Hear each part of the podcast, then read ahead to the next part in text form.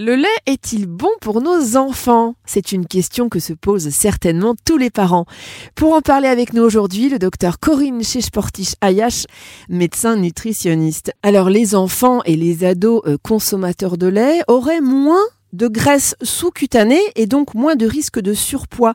Euh, vous confirmez l'info ou pas? Eh bien effectivement, euh, il y a des données récentes qui sont plutôt en faveur d'un meilleur contrôle de poids, d'un tour de taille mieux géré et d'une teneur en matière grasse mieux contrôlée pour des populations qui consomment plus régulièrement des produits laitiers par rapport à celles qui n'en consomment pas. Et il y a des données là aussi qui sont assez rassurantes sur le risque d'apparition du coup du diabète de type 2. Alors selon certains, le lait de vache serait inapproprié pour un nourrisson. Il vaudrait mieux lui donner du lait maternel, euh, bien évidemment supérieur à tout autre lait.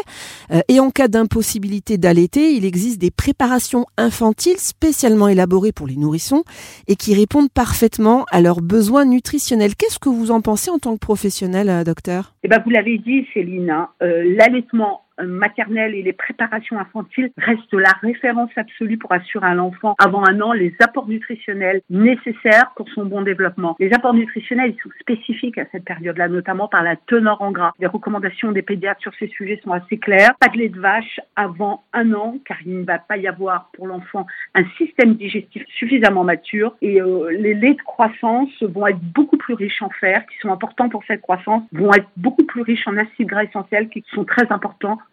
dans cette période de la première année de l'enfant. Docteur, que se passerait-il si un enfant ne buvait jamais de lait?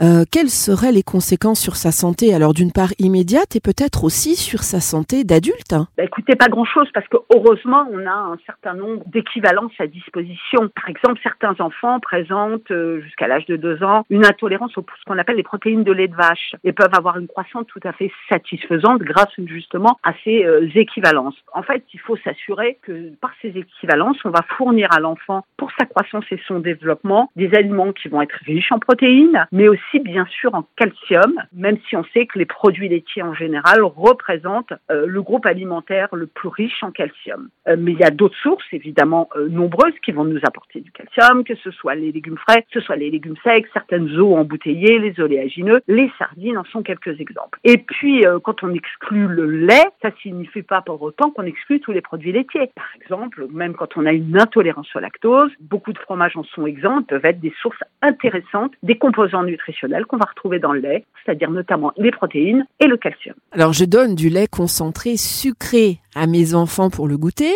Euh, c'est riche en protéines, mais aussi en lipides. Est-ce que c'est une bonne idée euh, ou alors pas forcément? Alors vous dites que c'est riche en, protéines, c'est vrai. C'est riche en lipides aussi, mais c'est surtout très riche en sucre. Et donc euh, on sait que le lait concentré sucré, il va contenir deux fois plus de sucre que le lait de vache ordinaire. Pendant ce temps, bah, la teneur des nutriments dont les enfants ont besoin pour grandir et se développer, tels que les protéines, tels que le calcium, la vitamine D, le potassium est beaucoup plus faible. Donc c'est pas un bon produit, c'est un produit qui peut être utilisé assez ponctuellement, mais euh, c'est pas un produit de référence pour moi. Alors adulte, euh, je consomme un litre de lait par jour, hein, j'adore ça. Euh, quels sont les bienfaits ou alors est-ce que trop de lait, bah, c'est pas forcément conseillé? Eh ben c'est un peu comme tout. Le trop n'est jamais recommandé, quel que soit l'aliment, aussi bon soit-il d'un point de vue nutritionnel. Justement, quand vous parlez d'un litre de lait, une portion de, produits laitiers, c'est 650 ml de lait, plus un yaourt ou un fromage blanc et une portion de fromage. Donc, vous voyez qu'on est loin du litre de lait. Donc, encore une fois, ça me paraît un peu trop important. Docteur Corinne Chichporti-Chayash, merci pour ces précieuses informations sur le lait et on vous retrouve dans votre cabinet à Paris dans le 16e arrondissement.